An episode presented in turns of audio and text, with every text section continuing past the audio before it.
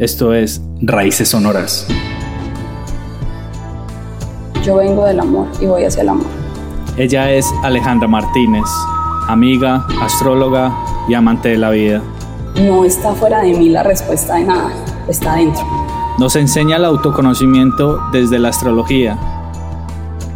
La perspectiva se obtiene desde la distancia. Entonces la astrología nos da esa perspectiva, poder ver todo desde un ámbito muchísimo más amplio sin perder como la objetividad. Y nos invita a estar siempre en el momento presente, aquí y ahora. Creo que la espiritualidad es una relación mucho más honesta con tus luces y tus sombras para responsabilizarte de tu camino y entender que no estás separado de nada. Esto es Raíces Sonoras.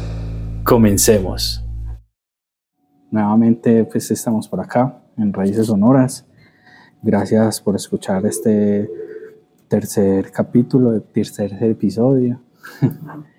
Estoy muy emocionado porque hoy tenemos en, en, este episodio una persona que quiero mucho, una persona de la que también he aprendido bastante y que hemos tenido muchas conversaciones profundas a nivel espiritual, a, a nivel personal y a nivel de crecimiento y desarrollo personal.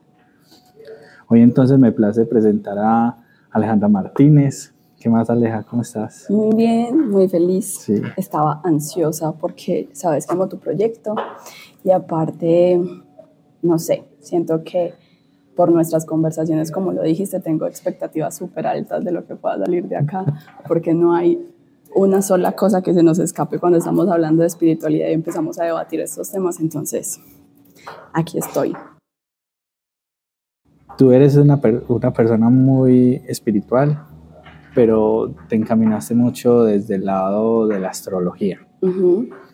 Cuéntanos esa historia personal de Alejandra Martínez. Cuéntanos quién es Aleja Martínez. Bueno, yo creo que el resumen y me voy a dar el permiso de hablar acá como desde lo más etéreo posible. Eh, así no me, no me presentaría pues en la calle con nadie, pero porque estamos como en confianza, lo haré. Claro. Em, pues Alejandra Martínez en realidad es un humano que tiene 29 años, pero es un alma muy vieja. Em, y siento que dentro de esa corta edad que tengo, esa necesidad principal del alma vieja de venir a reconocerse, de encontrarse, de de poder saciar ciertas necesidades que he venido teniendo a lo largo de mi vida, me han llevado a un camino de autodescubrimiento, que ahí se apalancan un montón de herramientas, incluyendo la astrología. Y la astrología fue una que me marcó mucho, porque llegó en un momento de mi vida en el que yo estaba en un proceso psicológico muy fuerte, yo estaba pasando por una depresión y ya llevaba mucho tiempo eh, como en terapia. Eh, alrededor de 21 o 22 años, creo. O sea, hace 8 o 9 años estás con astrología. Estoy como tanteándolo, sí, o sea, he estado como acercándome un poquito cada vez más. Em, y en ese momento de mi vida estaba pasando por esa depresión y ya llevaba un proceso muy largo de psicología, de terapia normal, o sea, la que conocemos. Y empecé a descubrir a través de una negación que tenía muy grande, eh, qué era la espiritualidad para mí. O sea, quería empezar a indagar porque yo vengo de una familia que es supremamente religiosa y para mí la espiritualidad y la religiosidad era lo mismo. Entonces empecé en un camino de entender cuál era la diferencia y cómo yo podía también empezar a experimentar mi relación con el todo desde un punto más armonioso y menos conflictivo como lo había experimentado toda mi vida. Tú estás diciendo que encontraste como una diferenciación entre la religiosidad y lo espiritual. Ajá, sí. Cuéntame a qué te refieres o cómo lo ve Alejandra Martínez. Em, bueno, yo crecí creyendo que la espiritualidad era esta religiosidad que, pues, el dogma en el que yo nací es el, el catolicismo. Entonces, em, yo crecí escuchando que el deber ser con la religiosidad, pues con la relación espiritual, mejor dicho, era ir cada ocho días a misa, confesarte con un sacerdote, tener como ciertas prácticas que lo había generado la iglesia. yo fui bastante problemática en el colegio con ese tema, porque yo no podía entender cómo si Dios es omnisciente, omnipresente, omnisapiente y hace parte de, de este espacio incluso en el que estamos, porque yo debo ir a un cubículo, arrodillarme ante un humano igual que yo, a pedirle perdón. O sea, yo, ese fue mi mayor problema en el colegio, porque aparte estuve en colegios de monjas toda la vida. Entonces, yo era la problemática porque yo no me quería confesar, yo solo hice la primera comunión porque fue hasta el momento en el que pudieron pues como ejercer ese, ese control dogmático sobre mí. Entonces para mí empezó a haber muchísimos conflictos porque hay muchas ideas católicas, incluso dentro del extremo de la religión, que ven, por ejemplo, lo que yo hago hoy como una práctica pagana, una práctica, eh, lo llaman la nueva era. Hace muchos años es la nueva era. Casualmente apenas estamos entrando a una nueva era, ahorita lo hablaremos, pero, pero en realidad pues como que yo no entendía por qué no conversaba algo que hablaba del espíritu, de sentirse bien, por ejemplo el yoga, como que, pues pucha, ¿por qué no puedo practicar yoga si es algo que cuida mi mente, mi cuerpo y mi bienestar? Porque la iglesia dice que no está bien. Entonces yo crecí bajo ese reglamento súper estricto y lo que yo hice fue separarme completamente de la espiritualidad porque creía que eso era todo. La religiosidad era todo y no lo es. La espiritualidad, y para responder tu pregunta, es una relación con el yo supremo, con esa frase tan espectacular que es yo soy. O sea, yo creo que este va a ser el regalo más grande que les voy a dar en este podcast porque yo entendí que yo soy la divinidad, yo soy el bienestar, yo soy la armonía, yo soy la espiritualidad, yo soy lo que está bien y yo soy lo que está mal. No está fuera de mí la respuesta de nada, está dentro. Entonces, creo que la espiritualidad es una relación mucho más honesta con tus luces y tus sombras para responsabilizarte de tu camino y entender que no estás separado de nada, que eres el todo en sí mismo. Sinceramente se me eriza la piel con esas respuestas porque yo siento que eso es lo que somos. Y que siento también y comparto eh, tu posición frente a la espiritualidad porque creo que ese es el propósito de nosotros en esta vida, encontrarnos a nosotros mismos y entender que somos seres duales y como tenemos luz también tenemos sombra. Y cuando, se, cuando empezamos a descubrir eso es que empezamos a, a entender que literal nosotros somos Dios, que somos parte de esa fuente divina. Y, y ahí hay un tema, y es que podemos traer a la religiosidad a esto, y es que Dios nos hizo a su imagen y semejanza, o sea... De acuerdo. Y, y esa palabra, esa frase tiene tantísimo poder, tantísimo, pero también hay un montón de temas que yo creo que pues no, no cabe tocarlos acá, pero que nos llevan a sentir mucho temor para no encontrarles, no encontrar ese reflejo tan palpable de yo creo mi realidad igual que Dios crea cada camino al que yo puedo recorrer. Sabes, ahí antes yo te quería decir algo y tú dijiste el tema de, de la luz y la sombra como una unidad. Somos una dualidad. Yo creo que ahí hay un tema muy importante y es que siempre han dicho el ego es malo, ¿cierto? Y el ego en realidad pues es un, protector. Yo sé que no nos vamos a desviar, pero eh, el punto es cómo vivir en armonía con ese ego que jamás se va a ir. Esa sombra y esa luz que se puede unificar en ese todo armonioso. Para complementar eso que tú estás diciendo y hablando sobre el ego precisamente, yo creo que nosotros somos duales y como, como esa dualidad, también debemos entender que el ego hace parte de nosotros. 100%. Nos hacen ver al ego como la parte oscura, como la parte mala. Y para nada, qué lindo es el ego. yo creo que aquí Octavio Paz tiene una, una frase que me encanta, que dice, la mucha luz es como la oscuridad. 100% enseguece igual. Porque tampoco deja ver. Total. Exactamente, entonces eso a mí me dejó marcada esa, esa frase y eso habla sobre la dualidad. La dualidad también nos tira como a tener un equilibrio entre la luz y la sombra. si vamos a, a, la total oscuridad, pues no nos vamos a poder ver. Pero si vamos a la total luz, si no la sabemos manejar y si no somos iluminados, nos vamos a quemar y no, nos vamos, no vamos a poder ver. Y eso es lo que se trata la vida, ese libre albedrío para saber por dónde nos vamos Total. a encaminar. Y yo creo, sabes, que ahí hay un tema importantísimo y es que el equilibrio está hecho de eso. O sea, la balanza es eso, es tener las dos cosas en completo estado de armonía.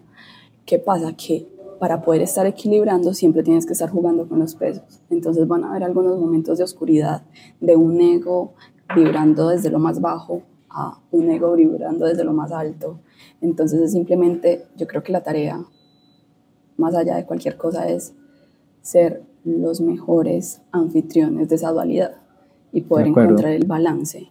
O sea, saber cómo armonizar cuando estoy en mucha oscuridad, porque a todos nos pasa, indiferente del, del grado o la experiencia que tengamos en cualquier camino de desarrollo personal, es como yo le pongo un poquito más de peso a un lado porque estoy en plena oscuridad y le pongo más luz a la situación, o a la inversa, como estoy en demasiada luz, pero tampoco me enseguezco en una ilusión que es imposible de conseguir. Ahorita vamos a retomar ese tema porque quisiera como preguntarte eso, pero quiero que nos volvamos a concentrar como en ese tema de la astrología y para, para esas personas que no están muy familiarizadas con ese tema, explícanos brevemente qué es y cómo funciona la astrología. Ok, la astrología es una práctica eh, muy antigua que empezó a mirar al cielo y ver cómo se estaban moviendo las estrellas para ver eso cómo se relacionaba con los tiempos de la Tierra. Ejemplo, la astrología empezó haciendo un análisis de, ok, cuando la luna está llena, las mareas suben. Cuando la luna no está, las mareas están más quietas. Y así empezaron todos a, pues en ese momento, a ver cómo eh, podían entender la señal en el cielo para predecir cuáles eran los movimientos en la tierra, agrícolas, de todo tipo natural. Eso empezó a evolucionar porque entonces ya empezaron a ver ciertos patrones y lo empezaron a usar para la realeza. En ese caso, la astrología en ese momento era como, esto es simplemente para saber cuándo es el mejor momento para tener más tierras y generar más riquezas. Y eh, esa herramienta pues sirve para eso, para poder ver cómo está la energía en la Tierra desde el reflejo en el cielo. Muchas veces cuando yo tengo una consulta, por primera vez les explico que lo que pasa con la astrología es que la perspectiva se obtiene desde la distancia. Yo puedo saber cuánto hay en un terreno con una foto satelital, pero yo no puedo saber cuántos cuántas hectáreas, cuántos kilómetros hay en esa tierra si estoy sentada en un kilómetro cuadrado o en un metro cuadrado. Entonces la astrología nos da eso, perspectiva, poder ver todo desde un ámbito muchísimo más amplio, con muchísimas características y detalles, sin perder como la objetividad, porque cuando estamos en ese punto que te digo, en el metro cuadrado, estamos en un punto subjetivo, en lo que yo puedo ver de aquí hasta aquí, de aquí hasta acá. Mientras que yo ya estoy viendo desde esa foto satélite, le digo, ah, no, es que yo estaba sentada en una bobadita, cómo iba a encontrar el manantial, cómo iba a encontrar el arroyo, cómo iba a encontrar el pino, ¿cierto? Hablando pues como si eso fuera un, una foto de un terreno. Entonces, eso es la astrología, es una herramienta de autoconocimiento, de es una herramienta de interpretación, requiere a un usuario con unos datos específicos y a un astrólogo que tenga el conocimiento para poder hacer la interpretación de esas cartas y de esos aspectos, planetas y todo lo demás que podemos ver ahí de una forma correcta con el contexto del consultante. Ok. Ya que estamos metidos más a profundidad en cuanto a la astrología, para Alejandra Martínez, ¿qué aspectos de la astrología la, inspiran más para la vida? Yo creo que a mí la astrología me marcó la vida en ese momento, volviendo a ese punto que te estaba contando en la historia, eh, me marcó la vida cuando me permitió entenderme un poco más. Así yo llevara un rato en consulta, yo estaba en una consulta eh, que es el psicoanálisis, o sea, yo recibía más cuestionamientos que respuestas. Entonces, cuando yo fui donde la astróloga y simplemente me senté donde una desconocida y me dijo, tú eres así, tienes esta relación, así eres tú en el sexo, así eres así, ta, ta, ta, o sea, me explicó cuántas cosas, o sea, me habló de la relación con mis hermanos, con mis papás, absolutamente todo. Y yo dije, vulgarmente lo diré, esa vieja me empelotó y no me conoce, o sea, esa vieja me dijo muchísimas más cosas y también entendí muchas situaciones de peso que yo estaba apenas asimilando dentro de mi consulta. Pero las entendí y yo siento que ese es el mayor poder que tiene la astrología y que me encanta. Y es que el entendimiento y el conocimiento sí te da poder. O sea, te da el poder de, ok, ¿cómo voy a enfrentar esto? Ok, tengo este patrón, ¿qué puedo hacer para no repetirlo? Ok, ya sé que tengo esto, ya sé que manejo. Un ejemplo muy puntual es, por ejemplo, eh, tú gastas por emoción. O sea, tú no gastas objetivamente, haces un plan, voy a hacer tal inversión, no. O sea, llegas a un punto y, ay, me siento feliz, gasto, me siento triste, gasto. Ese tipo de características uno las puede ver en la carta y cuando tú la ves, tú puedes decir, ah, ok. Entonces yo evado mis emociones cuando estoy comprando cosas. ¿Qué puedo hacer si me estoy enterando de eso. Y sé que eso puede afectar a largo plazo mi relación financiera. Entonces, ya tienes el poder de tomar acción para cambiar ese proceso y hacerte cargo, que ese es el proceso más espiritual, hacerte cargo de tu proceso.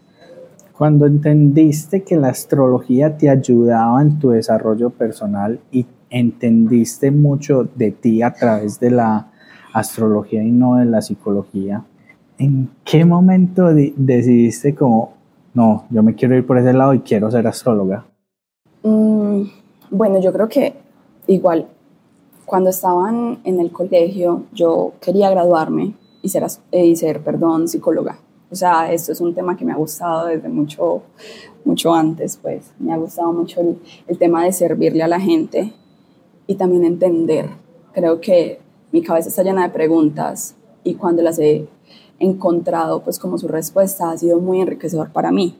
Entonces ya había terminado un pregrado eh, y justo cruzando, cursando, perdón, el octavo semestre yo me iba a salir de la universidad y me iba a ir a estudiar artes, o sea, al modo hippie, voy a salirme del sistema. Ahí estaba pasando por esa depresión. Cuando yo ya hago todo este proceso y llego a esa consulta que te digo que fue para mí súper reveladora porque yo llegué siendo una mujer triste, como bueno, no estaba ya tan triste, pero sí llegué como con esa, no te creo, ¿qué vamos a ver acá? Pues vamos a ver qué es esto. Y yo salí, yo dije, wow, o sea, para mí, yo no te puedo explicar, para mí fue como una explosión en mi mente de claridad. Entonces, cuando eso sucede, yo dije, ok, voy a terminar mi universidad porque me voy a comprometer a ello. Por mi consulta me di cuenta que ya no era un, un buen punto para echar para atrás y que en realidad sí soy buena para mi profesión.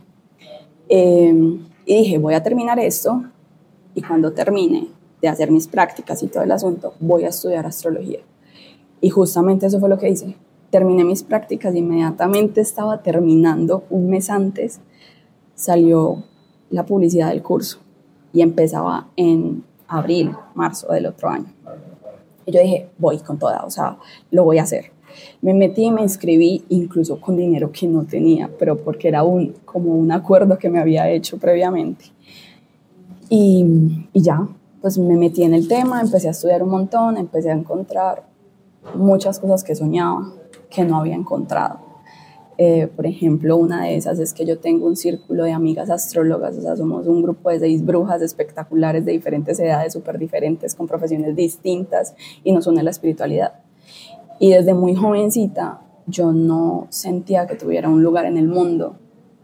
Y ese, ese vacío, porque todos tenemos esa necesidad de pertenecer, yo no lo encontraba ni en, ni en salir a farrear, ni en salir a bailar.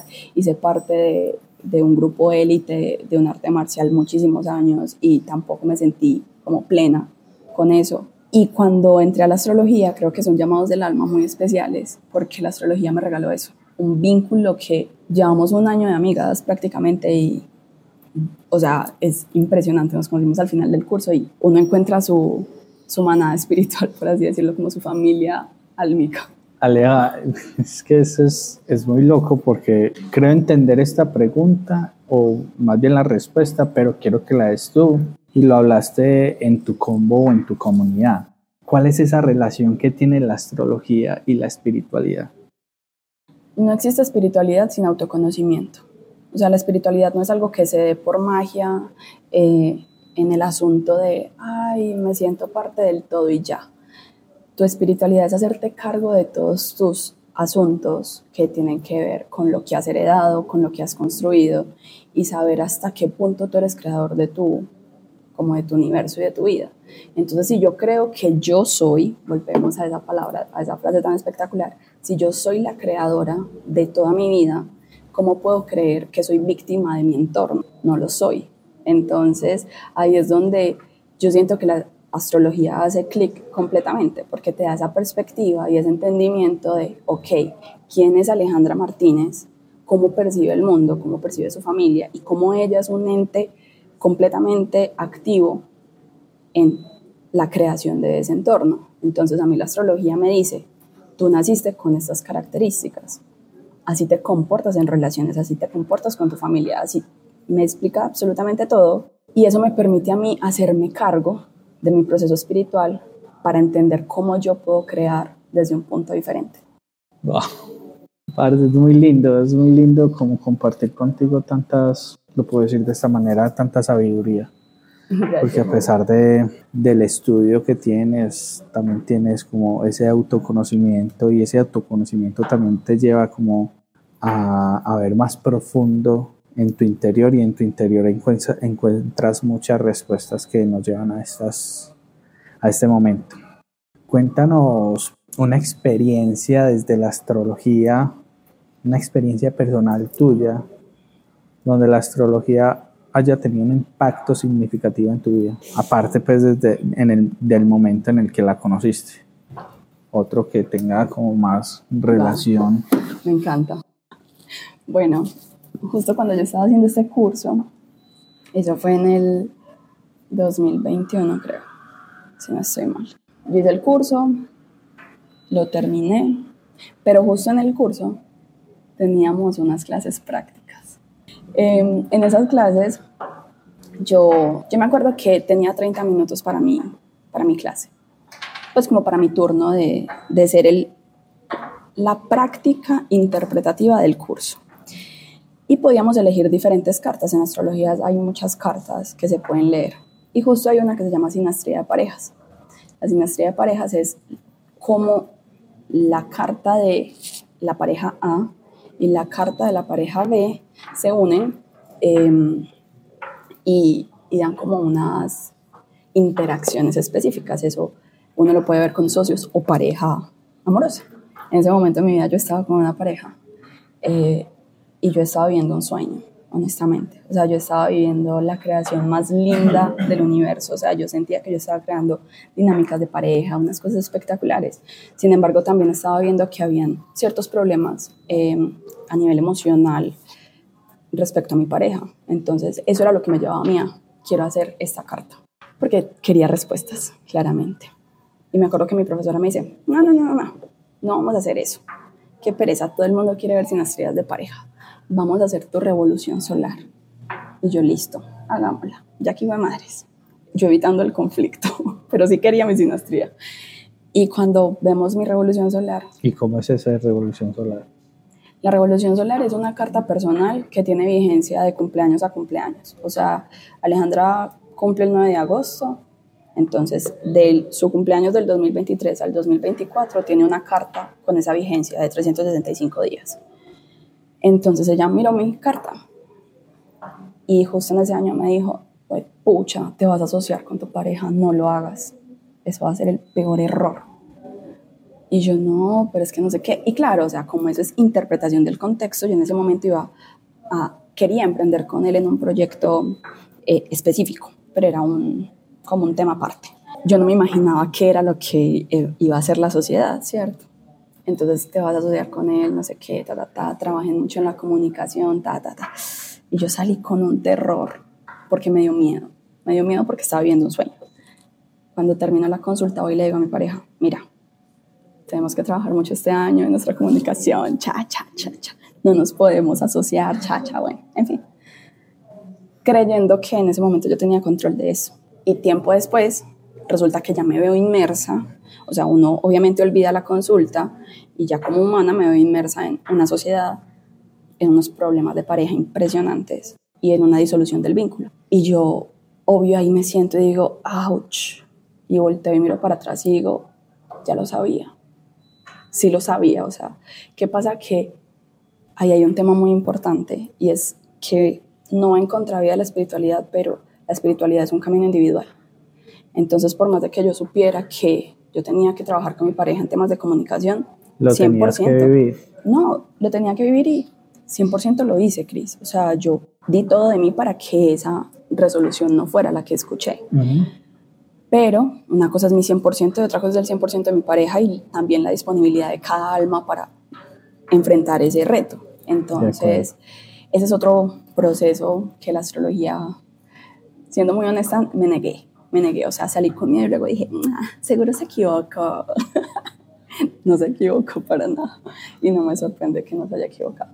O sea, que tienes como la astrología en un, en un lugar donde no hablando desde lo predictivo, sino desde lo que ya está escrito, te empieza a revelar temas que pueden pasar en tu vida. 100%.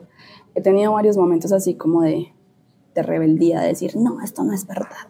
Por ejemplo, hice un curso, otro curso de astrología, que la premisa de ese curso era tener, o sea, es astrología antigua, es más predictiva. Entonces, en ese curso, el inicio era, para los antiguos, el libre albedrío no existe. Y yo, ¿qué? Yo me rebelé, yo salí pues yo incluso paré las clases, yo dije, es imposible, o sea, yo creo que antes la astrología es la herramienta que te permite tener un libre albedrío, porque el conocimiento te da el poder de cambiar tu historia.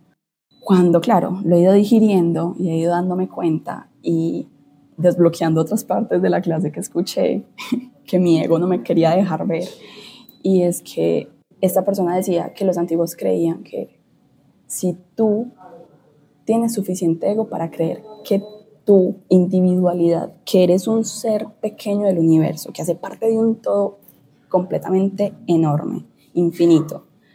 ¿Crees que tú puedes cambiar el todo? Es un ego completamente desmedido. O sea, y creer que tu propósito individual está por encima del propósito divino al que te trajeron a este universo es aún más ególatra. Entonces, ¿qué pasa? El libre albedrío sí existe, pero desde un punto en el ¿Cómo me hago cargo yo del camino que vine a recorrer?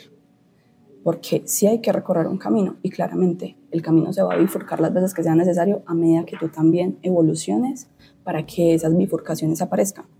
O sea, no es como que, ah, no, ya, estás condenado a vivir en la miseria. No, si tu evolución está en la medida de nuevas oportunidades, aparecerá. Pero si no hasta ese momento, tu libre albedrío se va a concentrar en ¿Cómo enfrentas la pérdida? ¿Con una catástrofe o con amor infinito? ¿Desde la mayor riqueza y abundancia o desde el temor y la escasez? Estás entrando como en todo ese, en ese desarrollo personal que puede tener la persona. Sí, a través de la práctica astrológica, 100%. Entonces, mi pregunta es esa. ¿Cómo puede la astrología eh, influir en el bienestar mental y emocional de las personas. Yo creo que una buena práctica astrológica debería darte paz. No estoy de acuerdo con las prácticas astrológicas que te generan zozobra ni temor de tu futuro, porque es que tu futuro es tuyo. Entonces, eh, no estoy de acuerdo con eso. Creo que una buena práctica astrológica te debería dar paz, te debería hacer sentir poder. Entonces, en una consulta puedes recibir el, la estocada final de, mira, va a pasar esto, pero puedes hacer tal cosa para intentar cambiarlo, hacerte cargo. Entonces, por ejemplo, en este tema, eh, ¿cómo podría ayudarle a las personas? Primero, esa persona tiene que saber que si es una persona ansiosa, está más en el futuro que en el presente. Entonces probablemente esta no sea una herramienta indicada para esa persona. Eh, creo que esto es un tema muy responsable individualmente y a veces nos acercamos a herramientas simplemente por curiosidad. Pero como la astrología te está hablando de cosas que no han pasado o que posiblemente van a pasar, no es una buena práctica para las personas ansiosas. Es más para las personas que están en el aquí en el ahora, sabiendo que hoy están creando su realidad, no pensando que en el futuro qué irá a pasar y cómo irá a ser y todo el asunto. Entonces esa sería una primera recomendación, sin ansiedad. Bueno, es lo más importante. Porque si no va a generar más ansiedad porque vas a querer controlar lo que ya escuchaste. ¿Cómo puede ayudar a las personas cuando estás en el aquí en el ahora con toda esa disposición de evolucionar? Tienes el poder y el conocimiento para saber cuáles son los retos. Y por ahí, ¿cómo es este refrán que dice, soldado avisado no muere en guerra? Entonces, si tu reto es económico, ¿qué vas a hacer? O sea, te vas a echar a las petacas a seguir gastando porque es que, ay, pucha, me va a tocar una quiebra este año, ya que, o tú dices, no, voy a tener un reto económico, mm, voy a tratar de ser lo más inteligente posible, voy a medir mis gastos, voy a tratar de hacer esto y aquello, porque va a haber un imprevisto. O sea, ya, ya tienes ese conocimiento, lo puedes como sortear. Entonces creo que esa es la, la posibilidad. Lo que te da la astrología es poder, siempre y cuando estés aquí y ahora esta conversación está demasiado profunda y me gusta más porque nos hemos metido como en, muchos ámbitos desde tu campo. Pero ahorita hablaba sobre la astrología se tiene que abordar, abordar desde, un, desde un ámbito más que le dé al usuario paz. Sí. No desde un tema caótico o que, que infundan miedo. Entonces, quisiera como preguntarte cuáles son esos mitos que le han asignado a la astrología que podamos desmitificar. Bueno, no sé si sean mitos como tal, porque creo que hay un mito importantísimo y muchas personas llegan con esa expectativa a consulta. Y es como, dime cuándo, cómo hago esto que creen que la, ah, la, astrología es más como desde un tema de un oráculo, una predictividad. Y, y sí hay, o sea, sí tiene sus ramas predictivas. Lo que pasa es que yo como astróloga soy una intérprete del ritmo de tu vida. Entonces, si tú vienes a mí con una pregunta de yo cuándo me voy a casar y en ese momento ni siquiera tienes una pareja, en ese momento no estás creando esa realidad, yo no te puedo hacer una proyección o, a ver, para hacerme entender, si hay ramas de la astrología que lo hacen, pero no es la rama que a mí me, me llena el corazón, por decirlo así, porque yo como te voy a decir, como si yo fuera Dios, o sea, como si yo fuera el todo, decirte, no, te va a pasar esto en 15 años. No, yo no soy esa clase de astróloga. A mí me parece que tú debes ir a estar con los brazos abiertos y ver en qué momento evolutivo estás, cuáles son los retos para ese momento evolutivo y cómo los puedes sortear, eso es algo que podemos construir en consulta con los otros patrones que se pueden ver. Ese es uno específico, el otro es, por ejemplo, mm, que si uno está en una consulta de una revolución solar, y es como, yo quiero saber del amor, pero si no aparece nada del amor en tu carta, yo no te puedo inventar nada del amor en tu carta. O sea, si veo que es una zona de tu vida que está muy quieta, que está muy tranquila, pues también es lo que te corresponde. Va a ser un ámbito tranquilo ese año. Entonces, creo que es más por ese lado. No sé si hayan algunos mitos que a ti te resuenen que podamos como debatir. No, creo que... Porque creo que hay otros mitos, pero no sé, creo que no hay como cabida, pues como que, que las astrólogas somos brujas, pues los reyes magos son astrólogos. Entonces creo que ahí hay una, un tema no, importante. Yo lo, yo lo pensé más, esa pregunta lo pensé más desde esa parte, como desde la, la predictividad y el tema como de, mm, entre comillas, oráculo. Sí, igual sabes que siento que hay cosas que uno sí o sí va a ver. Por ejemplo, una crisis, un dolor muy grande, una pérdida, eh, quizá una transformación, eh, que incluso se puede ver como muerte y transformación en astrología es lo mismo. O sea, eh, si a ti se te muere un, un pariente, eh, en ti va a generar una transformación. Y eso nos habla es como de, de un cambio de la materia. Más allá de, el 7 de diciembre se muere tu abuelito.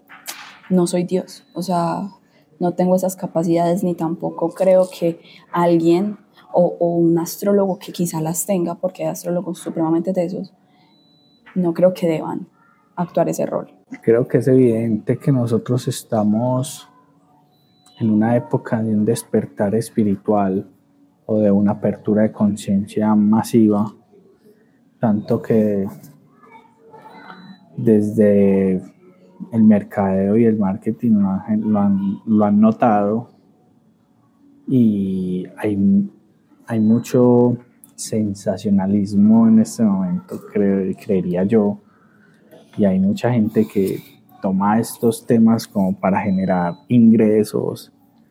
Mm, entonces, mi pregunta es, ¿cómo podemos diferenciar entre una lectura genuina y una lectura que es sensacionalista o lo que hablábamos ahorita sobre la mucha luz también te puede cegar o las personas que a toda hora están súper mindfulness, súper super espirituales.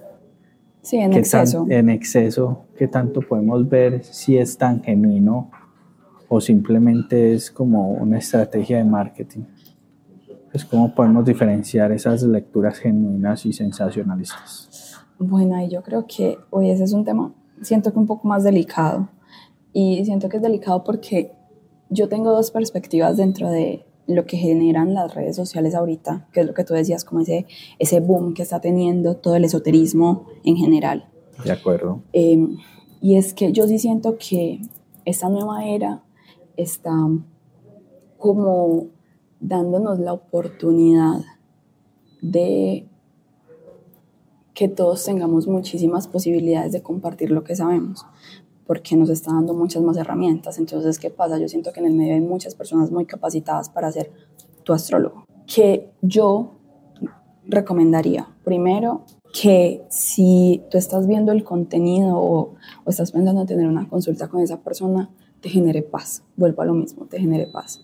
Porque si es una consulta a la que tú vas a acceder porque sientes como ese, ay no, yo tengo que saber qué va a pasar en el 2024, ay no, tengo que saber qué va a pasar porque mira, esa señora le descubrió a la, no sé, a tal peranita eh, que su mamá se iba a morir, ay no, ¿sí me entiendes? O sea, como desde ese, desde ese barullo interno de quiero saber porque quiero controlar, ahí no es.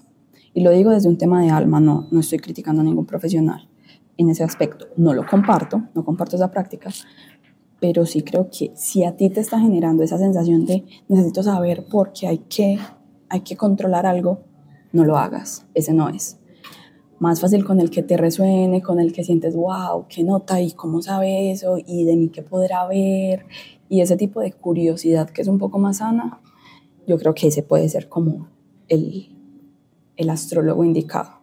¿Qué pasa? Igual yo siento que hay un astrólogo para cada nivel de conciencia. Esto no es una carrera, claro está, pero yo tengo claro que tengo muchos conocidos y otras personas que sigo y digo, yo resueno con ese astrólogo, con este otro no. Indiferente puede ser muchísimo más iluminado, más elevado que yo, el que, con el que yo no resueno. Está bien, no pasa nada, esto no es una carrera, pero con el que resoné es el que corresponde a mi vibración. Entonces creo que esa es la parte también como de, de aceptar un poquito de esa intuición cuáles son primero las prácticas que sí están alineadas conmigo, no hacerlo por moda y ya. Y ver también entonces cuál es el profesional con el que resuena más. Cuando comenzabas esta respuesta, hablaste sobre que hay muchas personas que resuenan con, este con, este, con estos temas. Existen también otros temas esotéricos y de despertar de conciencia. Y si bien hay una parte que es más sensacionalista, sensacionalista hay otra parte que sí es más genuina. en, el, en el antiguo episodio nos contaba don Néstor que nos están mm, este despertar espiritual tan masivo es que nos está preparando para algo, nos está dando las herramientas para algo que pueda venir y que pueda ocurrir muy pronto, que ya no es tan, lejano como en, en antiguos escritos nos, nos lo mencionaban. Entonces, ¿tú qué opinas de eso? Ay, voy a decir una palabra caramba. Eh, estoy de acuerdo con Don Néstor. Creo que, primero creo que esto nos está sacando de un, de un esquema de poder. Eh, incluso, pues así como dato curioso, hay astrólogos en este momento que están volviendo a recuperar información de libros que fueron quemados en la, en la Inquisición. O sea, hay personas que están recuperando información que perdimos hace mucho tiempo. Y eso en mil áreas. O sea, te menciono lo de la astrología, pues porque me entero, pero, pero sé que eso está pasando con muchas áreas. Y va a ser como medio polémico y lo que sea, pero creo que em, este, esa masificación de la información, esa masificación de, ¿sabes qué? No está mal meditar no está mal el mindfulness, no está mal que vayas donde un astrólogo porque no son brujos, no está mal que vayas a hacerte reiki porque te va a alinear unos centros energéticos que están alineados con ciertas partes eh, de tus glándulas de tu cuerpo, ¿cierto? Como que normalizar ese conocimiento que muchas veces estuvo oculto, como te lo mencionaba al inicio, en mi historia personal. Creo que eso nos está dando un poder individual, que es lo que te digo, el poder de me conozco, me hago cargo y creo mi realidad. Y eso al sistema anterior, digámoslo así, no, no le generaba como mucho placer. Y eso pasa en mil temas más. O sea, si habláramos en este podcast de política, lo podríamos estar hablando desde la política u otros enfoques. Entonces siento que sí, estamos cambiando, sí, estamos preparándonos más. Tenemos las puertas abiertas para ser personas más conscientes, y la puerta abierta es solo una invitación, más no es un hecho. Es la invitación a cruzarla y hacerte cargo. Entonces creo que por ahora ese, ese camino ya está dado. Es con qué resuena tu alma, ¿cierto? Tu alma resuena por estos caminos. Dale, pasa la puerta. No lo resuena, está bien. Respecto a esto que te dice don Néstor, pues justamente estamos pasando por un cambio energético potente, o sea, haz de cuenta que estamos en un portal justo en este momento. Em, y ese portal también nos está hablando de los esquemas de poder, la economía, muchas cosas que conocíamos van a modificarse. Y no hay nada que le incomode más al ser humano que salir de su zona de confort. Entonces, Creo que ahí es donde está el verdadero reto. Gracias por esa respuesta. Con mucho amor. Tocaste una palabra con la que iba a seguir y darte una pregunta y es, ¿cómo resuena esa palabra para ti, el amor? ¿Qué significa y para ti qué es el amor? ¿Y cómo lo puedes eh, relacionar con, para mí es el mayor poder que tenemos los seres humanos. Y en muchas religiones tienen esa conciencia de que todos los caminos van hacia el amor. Entonces, para ti, ¿cómo resuena esa palabra y qué significa para ti? El amor. El amor tiene un peso impresionante y creo que no por nada ha inspirado a la humanidad durante años a hablar de él. ¿De qué es eso? De esa misma pregunta que me estás haciendo. Literarios y mil personas han querido darle respuesta. Y si yo soy breve, te digo, yo vengo del amor y voy hacia el amor. Esa es la brevedad más grande. Pero para Alejandra, ¿qué es el amor? No es nada de lo romántico que nos han vendido ni las películas, ni los libros, ni nuestras familias, y mucho menos nuestros encuentros amorosos aquí en la tierra. Creo que el amor es más que la sensación de euforia cuando conocemos a alguien y decimos, wow, me enamoré. No, el amor es una sensación de certeza y gratitud infinita.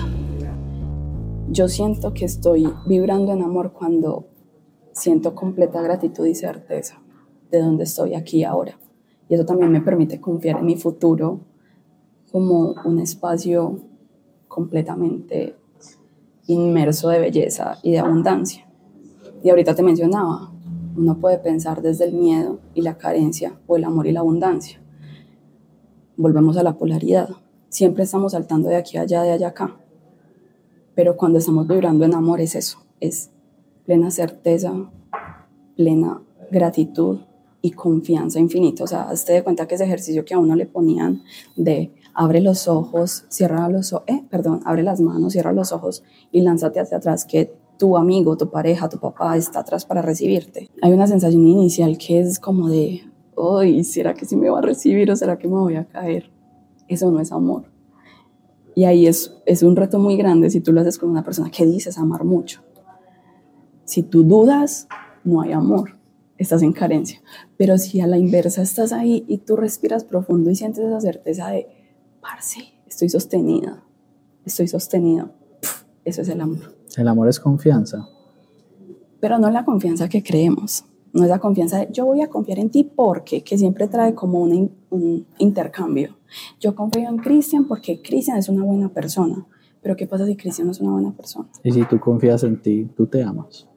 100%. Entonces el amor es confianza, ¿no crees? Pero es muy diferente cuando tú confías en ti, porque tú te conoces en luz y en sombra, pero confiar en otro y, y simplemente confiar, no creo que sea el amor. Cuando es para uno solo, claro, o sea, yo confío, me conozco en esa luz y en esa sombra y a veces incluso mirarse al espejo con que... Uy. Pero si entonces tú te dejas guiar de la intuición, eso es confianza. Sí, 100%. Y, en, y si tomas alguna acción basada en la intuición y sabemos que eso es confianza, ¿estás actuando bajo el amor también o no? Sí, yo creo que es parte también de ese desprenderme del control que yo puedo generar en esas acciones, en el confío, hágale, va, ¿para dónde vamos? No me suena tanto ir por allá, ¿cierto? Pero si ese es mi lugar, ahí estaré. Vamos cerrando. Y quisiera que nos dieras un consejo o qué consejo le darías a alguien que está interesado en comenzar o explorar el tema de la astrología. ¿Cuál sería ese consejo? Uy, que es como ve mucho. Yo creo que la gente no es buena por ser buena. Yo creo que la gente es buena por ser gomosa. Y pues ese es el tip más terrenal que te voy a dar en el podcast. Pero primero que como se mucho, yo, cuando yo tomé la decisión de estudiar astrología, mi tiempo de ocio literalmente era estar en redes sociales viendo cosas de astrología. Tanto así que ahora yo considero parte de mi trabajo tomarme tiempo para ver cosas de astrología. O sea, ya no lo puedo hacer por ocio porque es demasiado. Entonces, que sí creo que como se ven mucho, que aprendan mucho, que escuchen mucho, muchísimas cosas, muchísimas opiniones, muchos enfoques de astrólogos y que se cuestionen todo. O sea, aquí no hay una verdad absoluta. Eh, yo creo que esa es parte como de la, del aprendizaje, cuestionarme que a ah, este astrólogo me está diciendo que la catástrofe inicial va a ser tal día. ¿Será? voy a buscar este otro astrólogo. Ah, no, él cree que no es una catástrofe, él cree que es una transformación para poder llegar a la iluminación. ¿Cuál te resonó? Entonces es como preguntarte y buscar, buscar sin fin.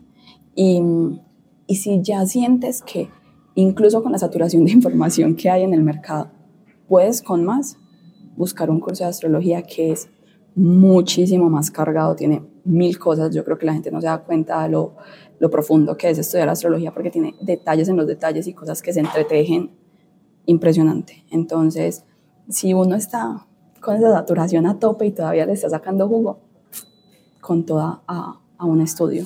Por último, solamente me queda como por preguntarte o pedirte más bien si tienes alguna recomendación que nos puedas dar en este podcast para este nuevo año, este nuevo año que comienza 2024? Esa pregunta está muy, muy buena, muy, muy, muy buena.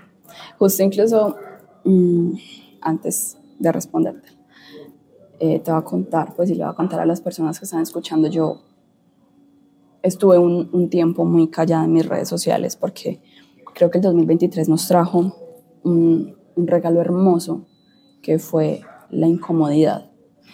En mi caso, a mí me gusta sacar palabras para las cosas. Eh, y mi palabra del año fue desapego completo.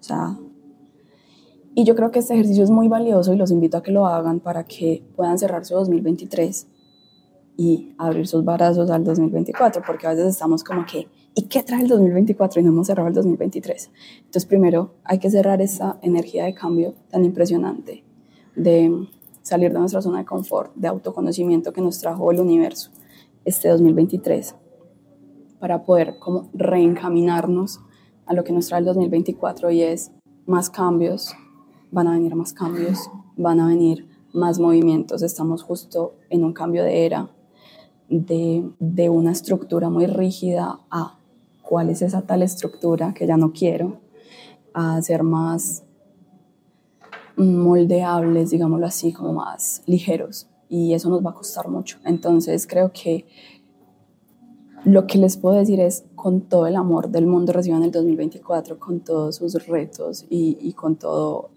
los cambios que va a traer, porque va a ser para cosas magníficas.